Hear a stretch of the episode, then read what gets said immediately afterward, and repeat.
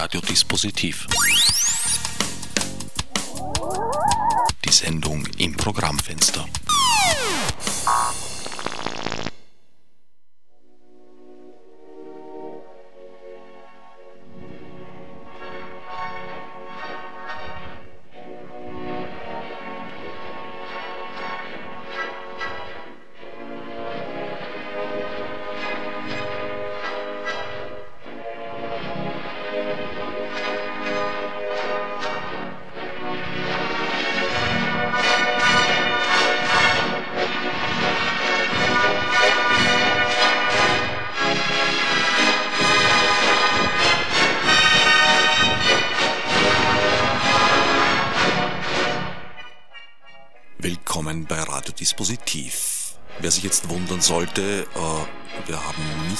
Falschen Sender eingestellt. Es ist auch nicht das Neujahrskonzert.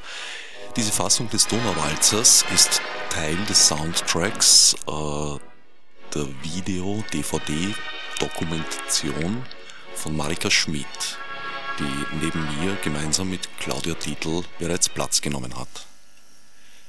Marika, du bist bei dieser Dokumentation auf der Spurensuche nach den Spuren deiner während der NS-Zeit ermordeten Familie.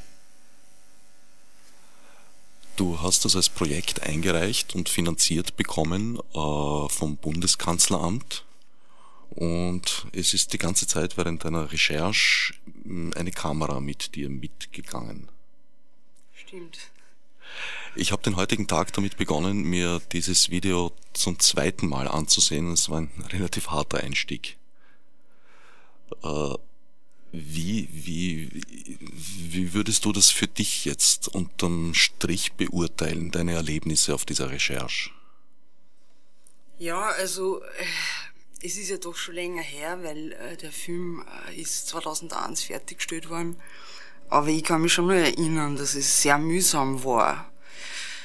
Also an, an Informationen zu kommen, Informationen zu, zu erhalten, also über Ämter.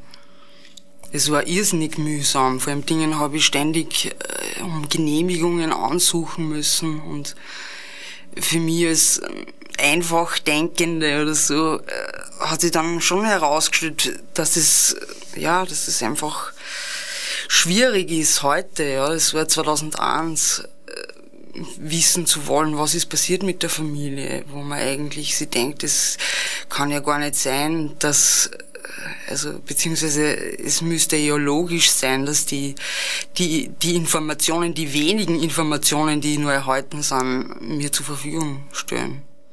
Was war denn der Auslöser für den Film? Der Auslöser für den Film war einfach, weil ich wissen wollte, was mit meiner Großmutter passiert ist, beziehungsweise meine Mutter eigentlich war der Auslöser. Ich habe einfach gemerkt, äh, wie schwierig es für meine Mutter ist, nicht zu wissen, also nicht genau zu wissen, was mit, mit ihr passiert ist, mit ihrer Mutter.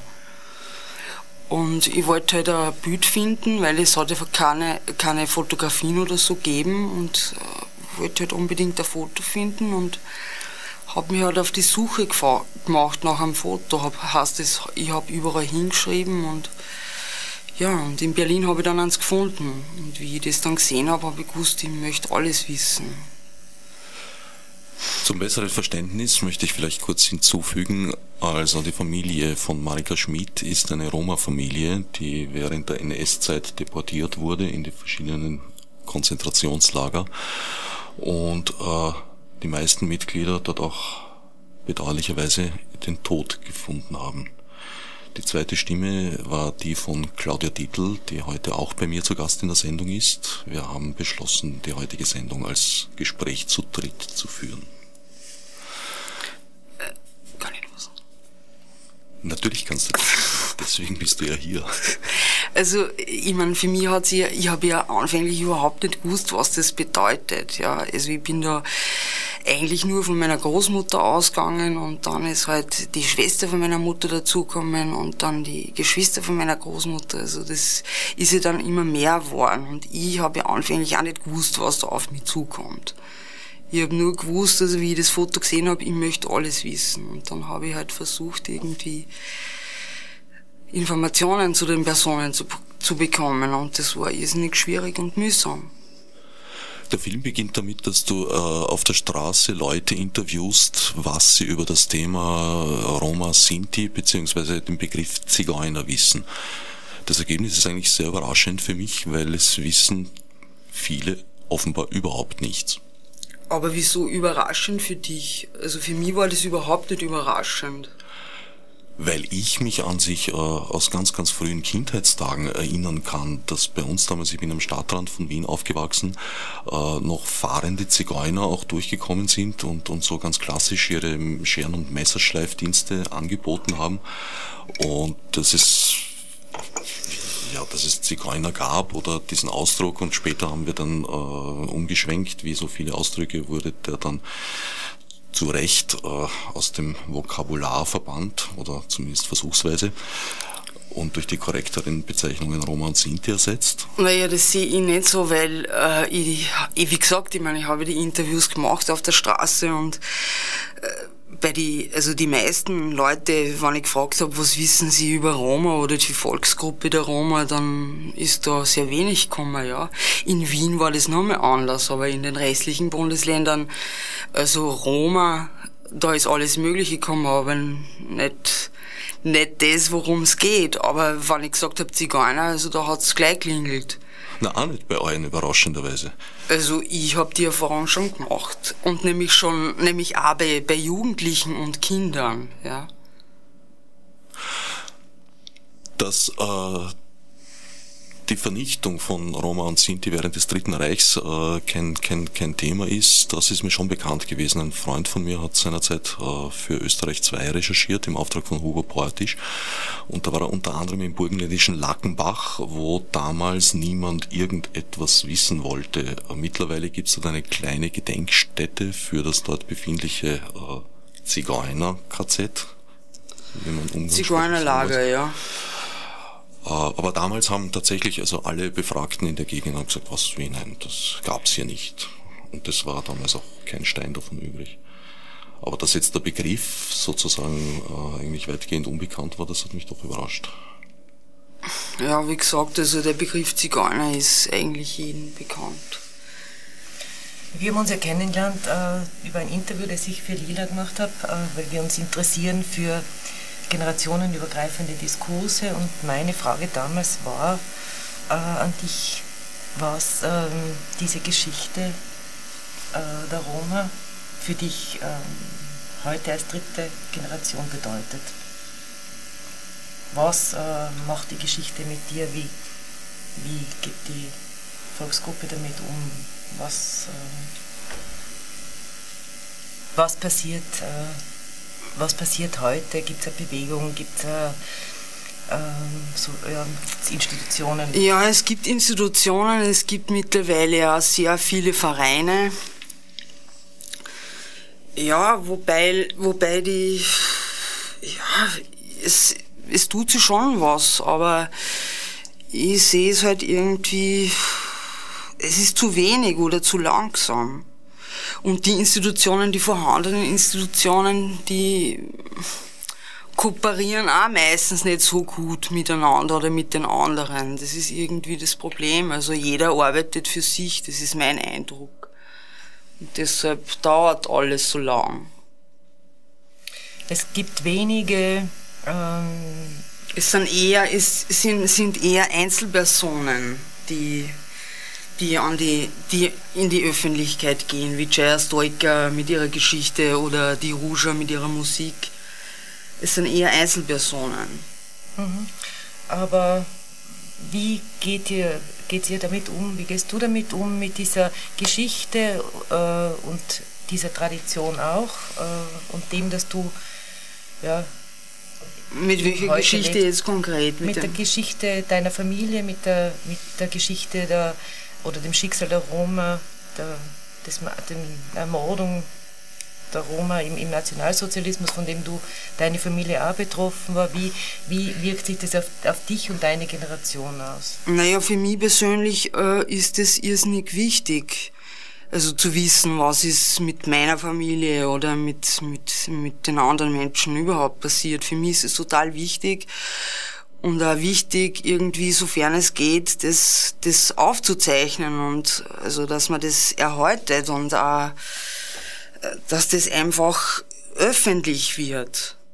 Das ist irgendwie meine Aufgabe und für mich war das irgendwie damals so, wie ich den Film gemacht habe, beziehungsweise wie ich meinen Film dann abgeschlossen habe. Das geht irgendwie nicht, dass man sagt, okay, das Projekt, das schließe ich jetzt ab, der Film ist jetzt fertig und jetzt kümmere ich mich um was anderes. Ich bin da in was reingegangen und das wird mich mein Leben lang begleiten und es ist mir ein großes Anliegen, da was zu tun. In meinem kleinen, kleinen Rahmen. Also der Film war für dich eher der Beginn als ein Ende. War der Beginn, ja. Eine Auseinandersetzung. Ja, schon. Also Ende nicht in Sicht und schon gar nicht irgendwie, wenn man die gegenwärtige Situation für Roma anschaut. In ganz Europa, hier und in ganz Europa. Mich hat der Film sehr betroffen gemacht, weil äh, weil ich sehe mit, mit, mit, mit welchem Engagement auf der einen Seite, aber auch mit äh, welchen Emotionen du dann dort sitzt auf den Ämtern und versuchst Spuren deiner Familie in den Büchern zu finden, sofern man dir überhaupt Bücher gibt oder dich nicht einfach schon äh, an der Schwelle praktisch äh, zurückweist mit dem Hinweis, ja, also da muss man jetzt Drehgenehmigung einholen und überhaupt alles schriftlich, weil es könnte ja sein, dass nachher dann wieder eine sich ausgedrückt hat, Diskussionen auftreten also sich dieses quasi offizielle Österreich da irgendwie sehr, wie soll ich sagen, kleingeistig und, und hart und engstirnig verhalten hat.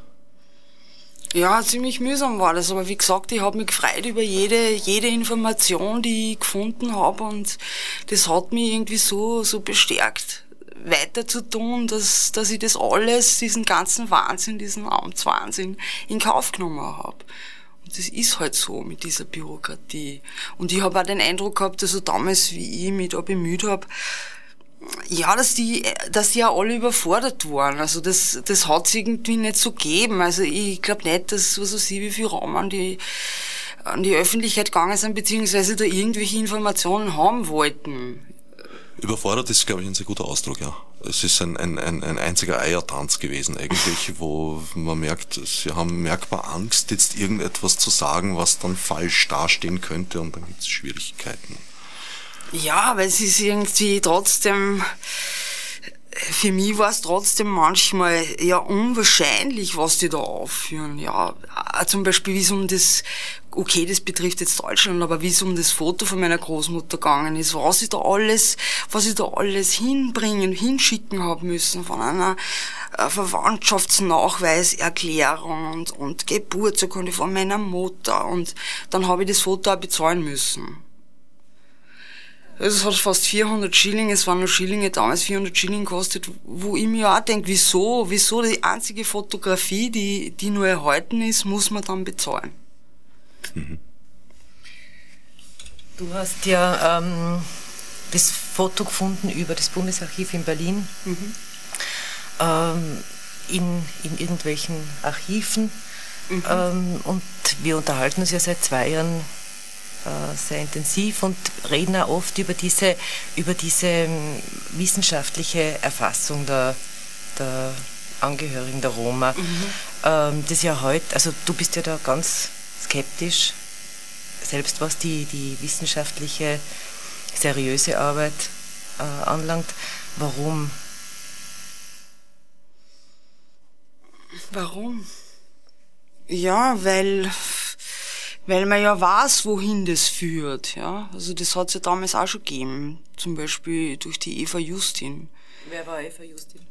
Eva Justin war äh, Wissenschaftlerin, beziehungsweise sie war die rechte Hand vom Robert Ritter und der war für diese Stelle zuständig, die halt, die letztlich irgendwie alle Roma in den Tod geschickt hat, weil die haben irgendwie die Körper vermessen und alles genau aufgeschrieben und ja, und die Roma dann eingeteilt in, in nur mal in Gruppen und ja, und das war letztlich hat das zu der zu der Deportation von von weiß nicht, wie viel Roma insgesamt geführt. Manche sprechen von 500.000, ja, manche sagen, das ist zu hoch.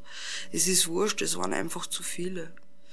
Und diese Eva Justin, also die ist ja nie zur Verantwortung gezogen worden. Die hat ja dann nach dem Krieg weiter praktiziert als führende Psychologin am Frankfurter Jugendamt.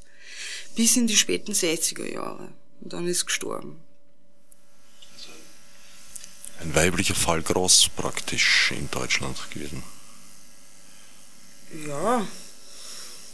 Ja, wobei, wenn ich, wenn ich dir so zuhöre, dann denke ich, das ist versteckter. Wenn du sagst, Eva Justin war eine Wissenschaftlerin, die Daten gesammelt hat, dann ist das was anderes, äh, weil es nochmal noch mal, äh, eine andere Zuarbeit ist, die man so nicht belangt hat. Also ist das nicht was anderes für dich?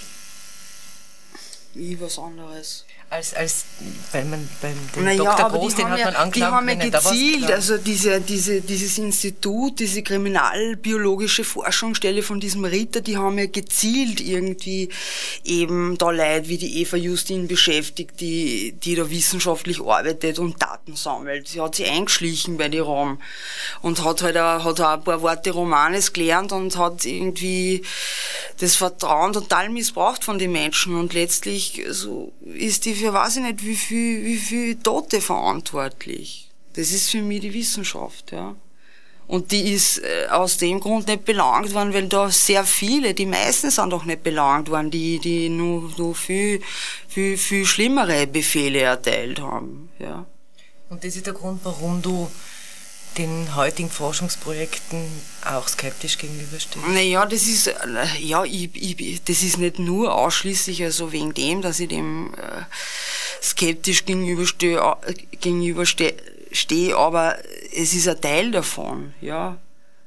Aber ich verstehe zum Beispiel auch nicht, ich meine, ich will das jetzt nicht so konkret ausführen, aber ich kenne ein Forschungsprojekt, die, die beschäftigen sich mit, mit Ravensbrückerinnen und meine Großmutter war ja in Ravensbrück und da gibt's irgendwie die, wo, da geht's auch um eine Datenbank und wozu steht da zum Beispiel drinnen, dass meine Großmutter Analphabetin war, nicht lesen und schreiben hat können. Wozu? Wen interessiert das? Ja? Das sind irgendwie so Dinge, die machen mich dann skeptisch. Ja, also das, das kann ich schon nachvollziehen, dass das jetzt für Historiker natürlich von Belang ist, weil es etwas sagt über äh, die soziale, sozialen Verhältnisse, in denen die Menschen damals gelebt haben. Und es geht jetzt bei Geschichtsschreibung nicht nur um das Festhalten von, von objektivierbaren äh, äh Tatsachen und Abläufen, welcher Feldherr wann welche Schlacht geschlagen hat, jetzt überspitzt gesagt, sondern es geht ja eigentlich äh, mehr darum, wie haben die Menschen gelebt. Na, aber das sehe ich nicht so, weil äh, ich meine, erstens einmal, da muss man sich fragen, also für wen forschen die? Ja, wen, wem ist es dann dienlich? Und wenn man sich irgendwie gegenwärtige Situation in Österreich anschaut, dieser Rassismus, also geht es nicht nur um Roma, sondern allgemein oder dass man in einer Gedenkstätte beschossen wird. Ja? Also ich meine, da ist das letzte Tabu gebrochen. Was kommt dann noch? Oder gestern habe ich gelesen, äh, in der, in, in, in der Holocaust-Gedenkstätte in Amerika, in der großen, riesigen Gedenkstätte, ja, hat es eine Schießerei gegeben. Na bitte, also wie geht's weiter? Ja, wir haben da tatsächlich äh, tragische Entwicklungen zu beobachten. Ja, und zur, zu, zu dieser Geschichte mit der, mit der Anmerkung, weil du sagst, ähm, es soll nicht nur objektiv, objektive Daten in, in, in diesen Datenbanken stehen. Äh, ich denke mir, wir müssen da, also ich rede jetzt von meiner ähm, Haltung als, also ich bin eine Gage, eine, eine nicht. Eine Gage. Eine Gage. Äh, ich finde, wir müssen da schon aufpassen, wenn da drin steht, so wie die Chaya Stoikers auch sagt, man hat uns die Schulbildung gestohlen, weil man hat uns ins KZ gesteckt, ist das was anderes. Aber wenn das nur in, mit diesem Satz, mit diesem einen Satz drin steht, was bedeutet das dann? Es ist eine Wertung, die, die wir machen aus, aus, aus diesem, mit diesem, sage ich jetzt mal, unreflektierten Dominanz. Ja, wobei ich sagen, also äh, ja und nein, natürlich, es ist eine Frage der Präsentation, das recht. Aber das war jetzt äh, jetzt nicht nur unbedingt ein, ein, ein, ein Merkmal im, im, im Bereich der Sinti und Roma. Also meine Großtante zum Beispiel ist ungefähr diese Generation gewesen und war halt aus sehr einfachem Milieu, war eine Weißenäherin und war de facto auch eine aktive Analphabetin. Also zu viel mehr als zum Überschriftenlesen in der Zeitung hat es auch nicht äh, lesen können, weil das einfach damals auch für einen Teil der Bevölkerung so war. Weil sie ja, aber es hat trotzdem irgendwie also eine andere Auswirkung gehabt, finde ich. Ja, natürlich. Also der Hintergrund war ein anderer, richtig, aber an sich ja, war der Analphabetismus damals äh, bedauerlicherweise noch sehr weit verbreitet, wollte ich damit sagen. Ähm, die Roma sind als Volksgruppe anerkannt seit wann? 1993. Und ähm, findest du das, findest du das ein also ich Vorteil? persönlich glaube schon, dass das sehr wichtig war hier in Österreich. Warum? Ja, also vielleicht stimmt das auch nicht, aber das ist meine Meinung. Also ich glaube, es war schon mal erstens für diese, für diese ganzen Entschädigungszahlungen total wichtig, weil viele Roma, also die, sehr viele Roma haben ja überhaupt keine, unter Anführungszeichen, Entschädigungszahlungen, weil entschädigen kann man das eh nicht erhalten, weil die haben ja gar nicht angesucht und die, die angesucht haben, die haben es abgelehnt, die meisten mit irgendwelchen schlimmen, fadenscheinigen Ausreden oder sie haben gesagt, sie haben bei vielen gesagt, na, ihr seid ja sowieso vorbestraft gewesen, also ihr seid ja kriminell gewesen und deshalb wart ihr im KZ. Also was wollt ihr?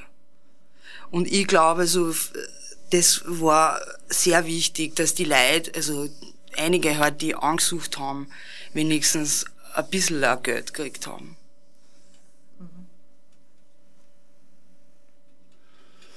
Ihr habt da vorhin noch mit einer CD herumgewachelt. Mhm. Ich möchte gerne eine Nummer spielen und zwar, äh, ich weiß leider nicht, wie die Nummer heißt, weil das hat mir niemand sagen können, das muss erst eruieren. Aber die, die Sängerin heißt Milka und die Gruppe, die Begleitung heißt Amenza Ketane. Und die würde ich irrsinnig gern spüren und das ist die Nummer drei. Die Nummer drei. So, eine kurze Umbaupause bitte.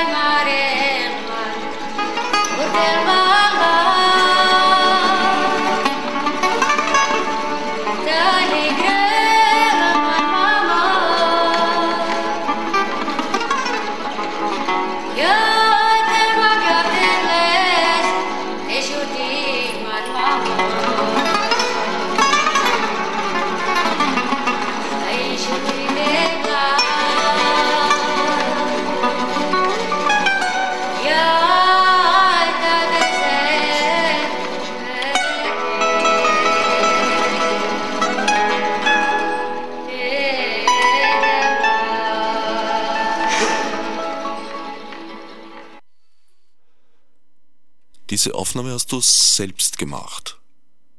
Ja, die habe ich selbst gemacht, also das war eine Veranstaltung, das war eine Firmung in der Kirche und da hat die Milka gesungen und die haben gespielt und ich habe das aufgenommen und ich finde das irrsinnig schön, mich berührt das total. Firmung jetzt, äh, ich meine, es ist nicht wichtig, aber so eine katholische Firmung, wie man sich vorstellt und wie es der Strache eine gerade Roma-Firmung, ja, also. Eine Roma-Firmung? Was ist eine Roma-Firmung?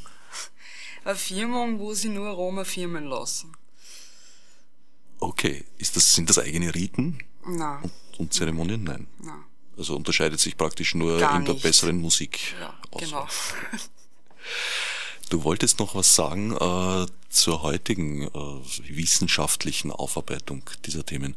Na, ich wollte nochmal zurückkommen zu diesem, zu diesem Misstrauen. Also, weil, äh, ich meine, dieses Misstrauen, das ist halt irgendwie gegipfelt in der NS-Zeit, aber dieses gegenseitige Misstrauen, also Rom und Nicht-Zigeuner, das ist ja irgendwie immer vorhanden gewesen und äh, und das, das wirkt sich natürlich auch aus und ich persönlich sehe das als sehr tragisch, obwohl ich es ja verstehe. Also weil viele, es sind ja sehr wenige Roma nach außen gegangen und haben über ihre Geschichte geredet, ja, was da passiert ist. Und, und das ist irgendwie ein Problem, warum sie, warum das alles so lang dauert, ja.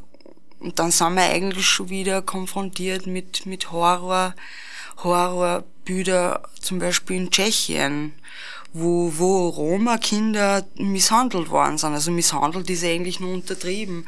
Die sind verhaftet worden, sind auf die Polizeistation gebracht worden, dort haben sie sich gegenseitig hauen müssen und dann haben sie sich nur nackert ausziehen müssen. Also Kinder, wirklich Roma-Kinder. Das hat auf äh, seltsamen Wegen seinen Weg ins Internet gefunden. Es dürfte ein Handyvideo sein, Ja, was da auf. YouTube zu sehen ist. Aber was das letztlich bedeutet, ja, also äh, total entwürdigt, total entwürdigt und die dann, die dann zu missbrauchen, dass sie sich gegenseitig hauen, also bitte, wo, wo, wo gibt's da Grenzen oder wie, wie geht das weiter? Also für mich ist das einfach tragisch, wirklich. Unwahrscheinlich. Es hat sich einiges verändert in den letzten Jahren, ja. Nicht nur äh, im Ausland, auch, auch im Inland äh, höre ich vermehrt eigentlich so von rassistischen Übergriffen von Polizeibeamten zum Teil. Und mir hat mal eine Polizistin gesagt, ja, das soll ich ihr doch sagen, wenn ich von sowas höre. Und dann haben wir darauf sagen müssen, ja, das lässt sich schwer festmachen, weil die Beamten und Beamtinnen ja dem Papier nach eigentlich sich oft korrekt verhalten, aber es macht halt der Ton die Musik. Und sie schreiten halt auch in, in, in, in anderen Situationen ein. Na, jetzt noch gar nicht so lang her, da hat's einen Augustin-Verkäufer erwischt. Das war ein Roma, glaube aus Jugoslawien oder so, der eine Zeitung verkauft hat und den haben's dann auch also beschimpft, du dreckiger Zigeuner und was weiß ich was alles, ja. Das ist halt irgendwie ein Fall, der, der in die Medien gekommen ist, aber da gibt's ja zig Fälle, die, die dann, über die niemand Bescheid weiß, also die Leute genieren sich ja, ja. Das ist ja unangenehm. Ja, natürlich. Also mit einer Opfersituation in, an die Öffentlichkeit zu gehen, ist etwas, was sehr viel Courage erfordert. Weißt du, wie viel Roma ungefähr in Österreich leben? Hab keine Ahnung. Mittlerweile glaube ich schon viele, weil ja viele aus, aus dem ehemaligen Jugoslawien auch hier sind. Aber ich kann keine Zahl nennen. Gibt es da viel Kontakt untereinander? Naja, viel Kontakt, ja. Es gibt auf jeden Fall Kontakt untereinander, wobei ähm, das schon so ist, dass das auch eher, also die, die, die Autochtonen, die hier, die bleiben eher unter sich und die jugoslawischen Raum bleiben auch eher unter sich. Was heißt autochton? Ja, die hier Ansässigen, die schon Jahrhunderte hier leben. Und gibt es da Traditionen, die gepflegt werden? Ja, gibt's schon, natürlich, ja. Mittlerweile, ich denke mal, es geht ja sehr viel verloren, aber ja, doch. Und du bist da dabei? Wie, ob ich eine traditionelle Romi Ja. bin? Ja, ich denke schon, auf meine Art und Weise doch. Ja. Wobei wir da wieder sagen, was, was ist traditionell. Aber ich sage immer, ich lebe in zwei Welten und ich brauche irgendwie beide. Und ja. Und brauche beide und, und beide, in beiden finde ich, finde ich was, was ich, ja, was ich für mich irgendwie lebe. Wir haben vor ein paar Tagen mit der Ruja Lakatos gesprochen, dieser Sängerin, von der wir eh noch ein Lied spielen werden, die, ähm, deren größte Angst ist, dass die Sprache verloren geht, das Romanes. Wie siehst du das? Naja, die Sprache verloren geht. Ich finde irgendwie, die Sprache ist eh schon verloren gegangen. Also an mir, beim, an mir sehe ich das, ich kann meine Sprache leider nicht, weil ich hab's nicht gelernt. Mittlerweile ist es schon so, dass ich, dass ich, dass ich einiges verstehe, aber so richtig kommunizieren kann ich es nicht. Aber das, das hab nicht nur ich, sondern es gibt viele Raum, die ihre Sprache gar nicht mehr sprechen. Ist natürlich tragisch.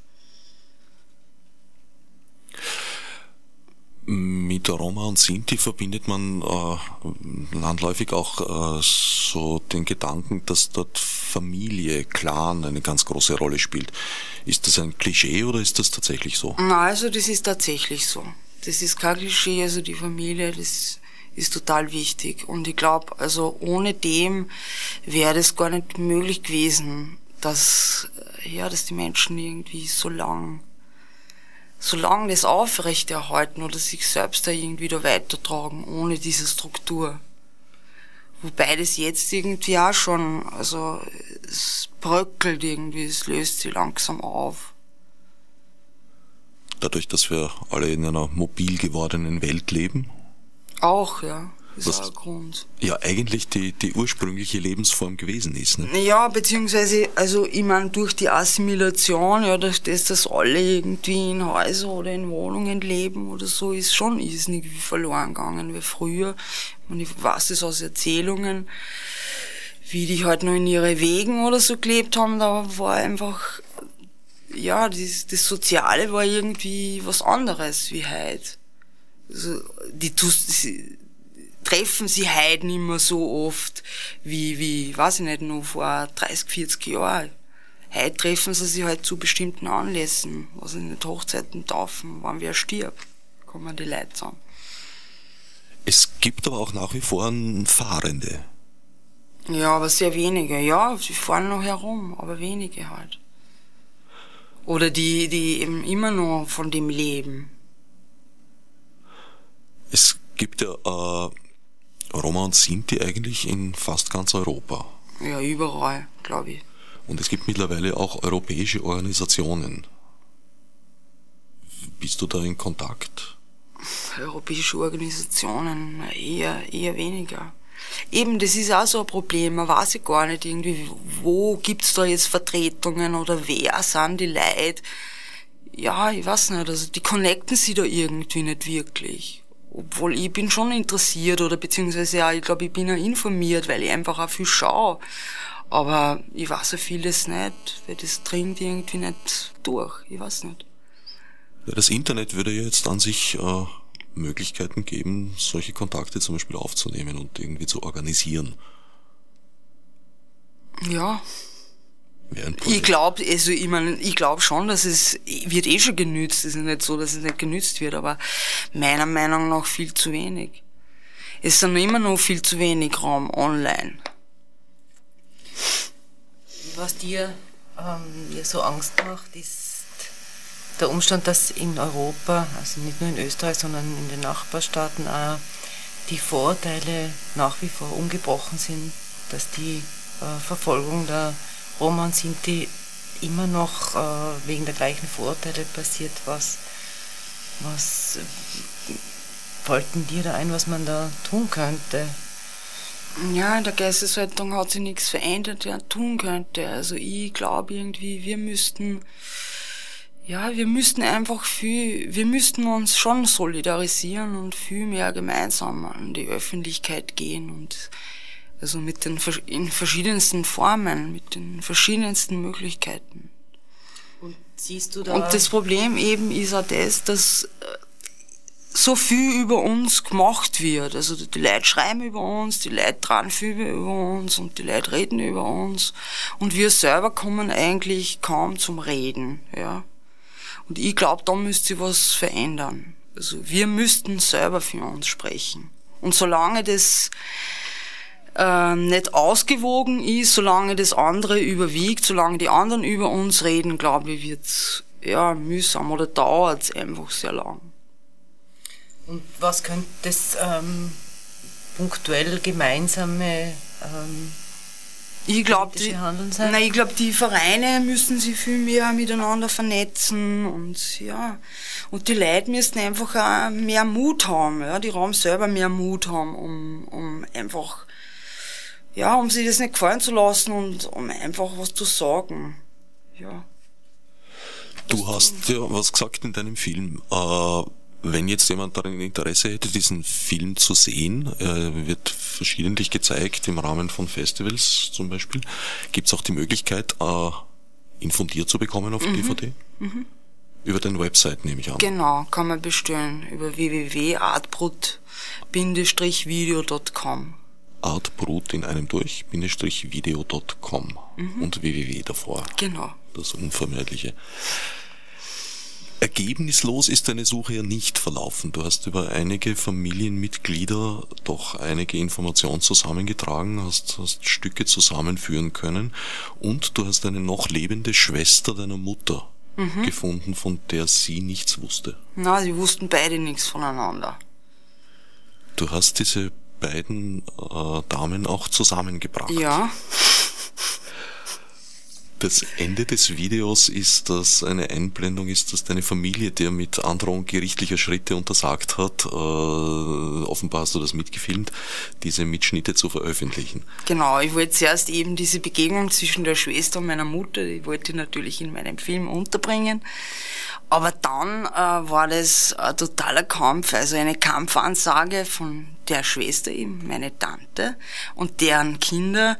Also sie wollen das nicht. Sie wollen das nicht, weil die Mutter, die hat so ein Problem damit, also diese Tante, so ein Problem damit, dass die ihre Mutter eine Romney war und wenn das die Nachbarn wissen, also die hat sie total geniert. Und das war der Grund, warum ich diese Begegnung zwischen ihr und meiner Mutter nicht sagen hab dürfen. Die sind dann sogar bei meiner Filmpräsentation sind die extra, die Kinder von ihr sind extra gekommen, um ja zu schauen, dass ich da nichts eingeschnitten habe, sonst hätten sie mir gleich den Rechtsanwalt geschickt.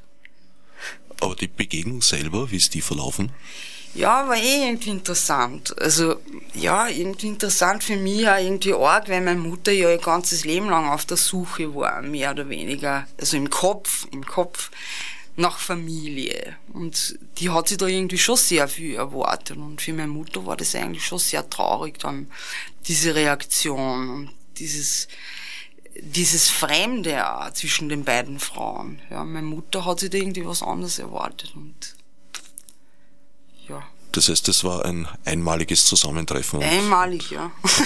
Im wahrsten Sinne des Wortes. Keine weiteren Kontakte? Nein, keine Kontakte. Ein paar Telefonate und dann eben ist nur mehr um, die, um diese Veröffentlichung gegangen.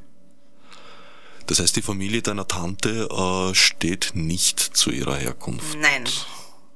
Wie weit ist das verbreitet unter Ronny und Cindy? Ja, also es ist schon sehr verbreitet. Also es gibt viele, viele Raum, die, die sie nicht öffentlich als Raum deklarieren. Also ja, meine Mutter, meine Mutter eigentlich ist auch so eine, die ja, der ist es irgendwie unangenehm. Sie, sie befürchtet halt diese unguten Reaktionen und sie hat das mir auch immer gesagt. Das Kind habe ich das schon gehört. Ich soll das ja niemandem sagen, weil die Leute sind schlecht. In manchen Dingen hat sie recht, ja. Denke ich mir auch oft, ja, wer weiß, was da alles noch kommt. Aber im Grunde genommen bin ich schon sehr dafür, dass man redet und dass man zu seiner Herkunft steht, natürlich. Ja, das sagt ja die, deine Freundin, deine, deine ja. Mitkämpferin, die Chaya Stoiker, sagt es ja auch, die erzählt, ab dem Moment, wo sie sich, wo sie an die Öffentlichkeit gegangen ist, war es aus mit dem Teppichhandel, mhm. weil das, weil die Vorurteile schon nach wie vor ganz groß sind gegen Roma und Sinti.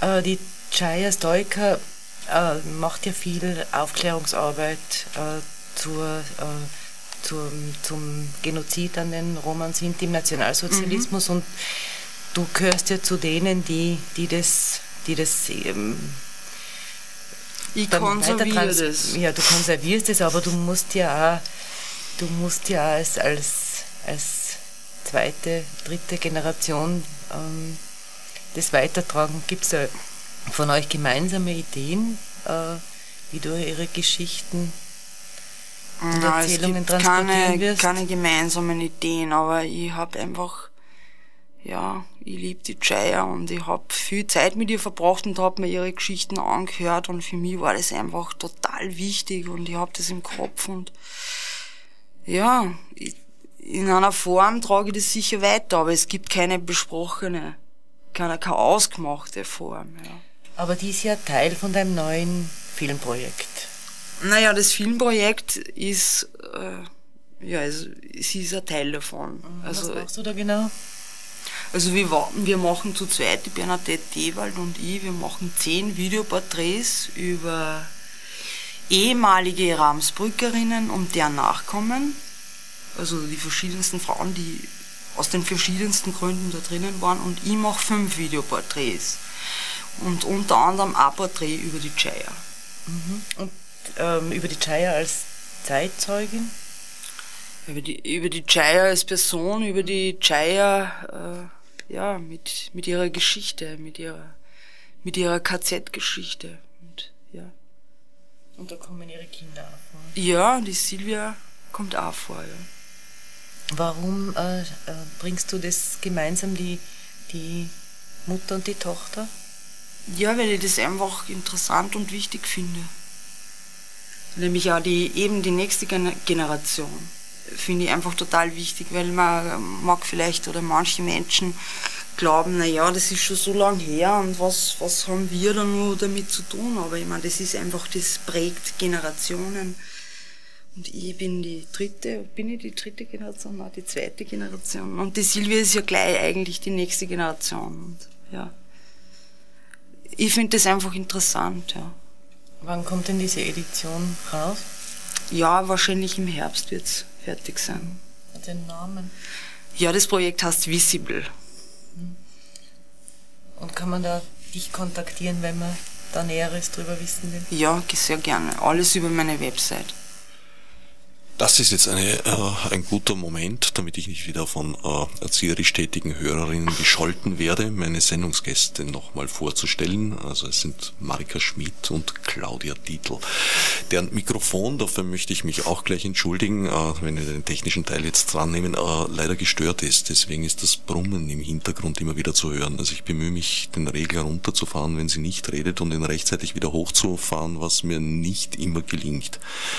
Leider, äh, es ist Feiertag, die Störung wird wahrscheinlich heute nicht mehr behoben werden, jedenfalls nicht während unserer Sendezeit. Ihr habt mir noch eine Musik mitgebracht, oder uns besser gesagt. Ich würde jetzt gerne Jazz spielen und dann die Usha. Du kannst ruhig Lautsprecher, Radio lebt vom Sprechen. Wo ist die CD? Welche? Ja, die da, glaube ich. Die da. Mhm. Und zwar möchte ich gern die Nummer 4. Die Nummer 4, gerne. Jaya Stoika ist das.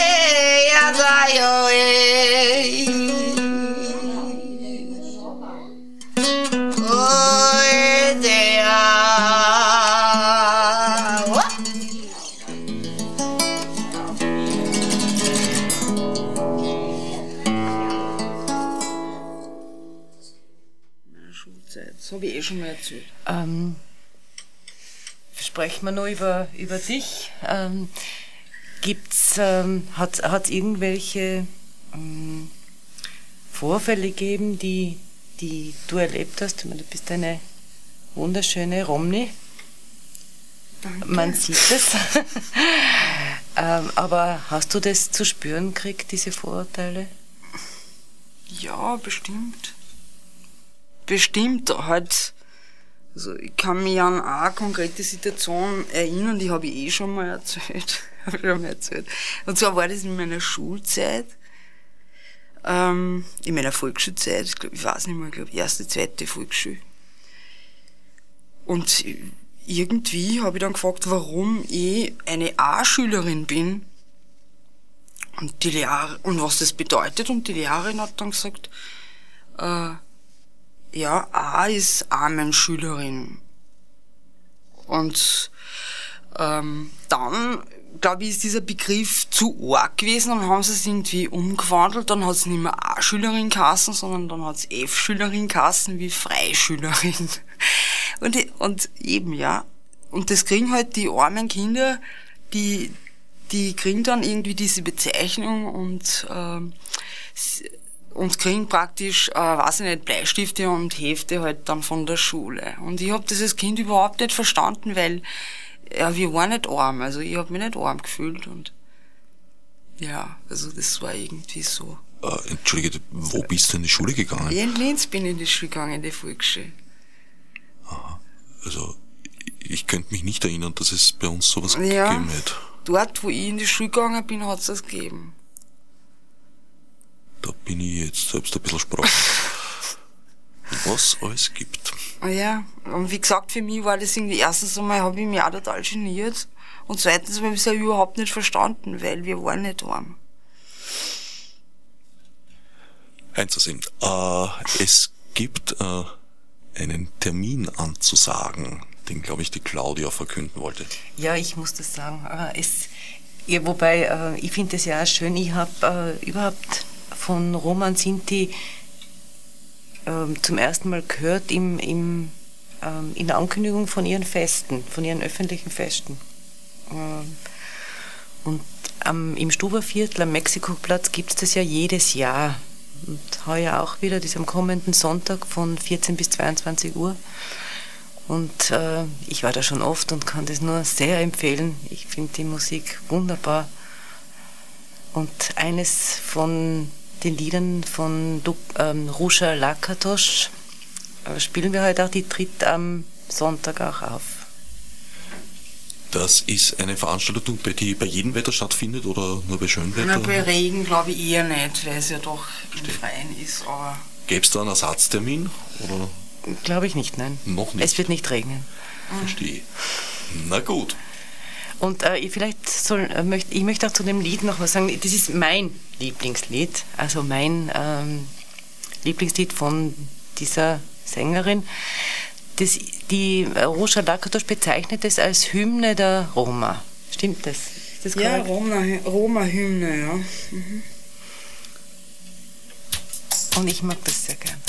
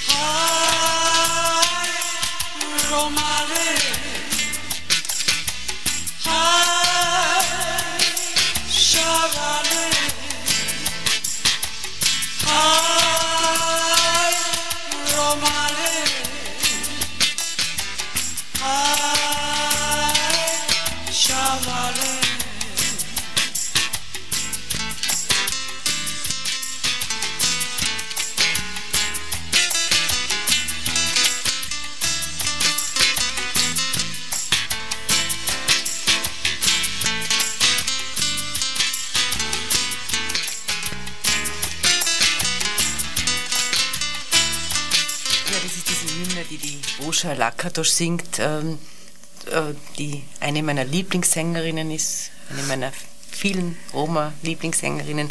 Und ähm, zudem zur Rusha möchte ich sagen, die, die kann man auch buchen. Die hat ihre Band, also ihre, ihre Band ist äh, ihre Familie und es wird in Kürze eine Website geben, die ist noch nicht ganz fertig, aber es gibt sicher im Netz auch ähm, eine Kontaktadresse, also die kann jederzeit mit ihrer Band für Feste und dergleichen angefragt Ja, werden. wenn wer wirklich Interesse hat und die Rusche jetzt nicht im Netz findet, dann kann man das auch über die Artbrut-Webseite machen. Also, Sagen wir es vielleicht nochmal durch. www.artbrut in einem durch, Bindestrich Video, dot, at, glaube ich, oder? Com. Com, entschuldige. Com mit C. Du wolltest noch was sagen zum Thema Angst, glaube ich. Ja, ich würde, also ich möchte irgendwie nochmal sagen, dass eben diese gegenwärtige Situation für Roma oder so, wie, wie fühlen sich die Roma jetzt hier in Österreich? Und ich habe irgendwie den Eindruck, dass viele Roma einfach Angst haben, ja. Angst, äh, man, ich mein, informieren sie ja auch, die kriegen das auch mit, was da so los ist in Europa und rundherum und auch zum Teil hier. Und sehr viele haben Angst und ich denke mal, also das, da muss man was tun. Und ich rufe einfach alle auf, alle Menschen, dass da was tun und hinschauen, einfach hinschauen und nicht wegschauen.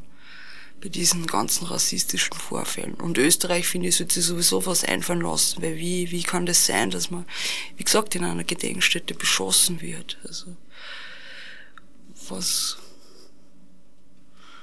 ja. Gut, das ist jetzt ohne irgendwas verteidigen zu wollen, ja, leider Gottes, muss ich sagen, kein rein österreichisches Phänomen, sondern das greift eigentlich in ganz Europa oder auf der halben Welt gerade um sich. Was mich eigentlich heute auch beim, beim, beim Anschauen deiner DVD des Videos äh, wieder mal gewundert hat, ist dieser berühmte Satz, dass man von nichts wusste. Und wo ich erstens glaube, dass man einfach wissen konnte, wenn man wollte, und dass viele Leute sich einfach geweigert haben, eins und eins zusammenzuzählen in ihren Hirnen. Und was mich sehr verwundert ist, ich bin jetzt kein Etymologe und sprachgeschichtlich nicht sehr bewandert, aber soweit ich weiß, gibt es doch einige Formulierungen, die ihren Weg in den Alltagssprachgebrauch gefunden haben, die da ganz eindeutige Herkunft haben. Also das Ja, durch den viele. Rost fallen, das Brausen gehen und bis zur Vergasung etwas zu tun. Und da frage ich mich schon, wenn niemand etwas wusste, wie hat das den Weg in die Alltagssprache gefunden? Gut. das frage ich mich auch. Das Wort zum Feiertag. Wir sind am Ende der Sendezeit angelangt. Äh, Meine Sendungsgäste waren Marika Schmidt und Claudia Dietl. Wer etwas über Marika Schmidt wissen möchte oder mit ihr in Kontakt treten möchte, dem sei oder der sei nochmal das Website ans Herz gelegt. www.artbrut-video.com Und die Claudia Dietl kann man wie finden? Äh, Wir haben eine Website www.lila, äh, Plattform für generationenübergreifende feministische Diskurse. Also, wenn Oder man einfach- eingibt, findet man es. Ich weiß sie nicht auswendig. Oder sich ganz allgemein informieren über Veranstaltungen im Stuberviertel. Da bist du ja, glaube ich, Ja, fast immer Ja, vertreten. genau. Im Stuhlviertel. Ja, ich danke euch äh, für den Besuch im Studio. Danke auch. Danke, ja. Schließe dieses Sendefenster hiermit.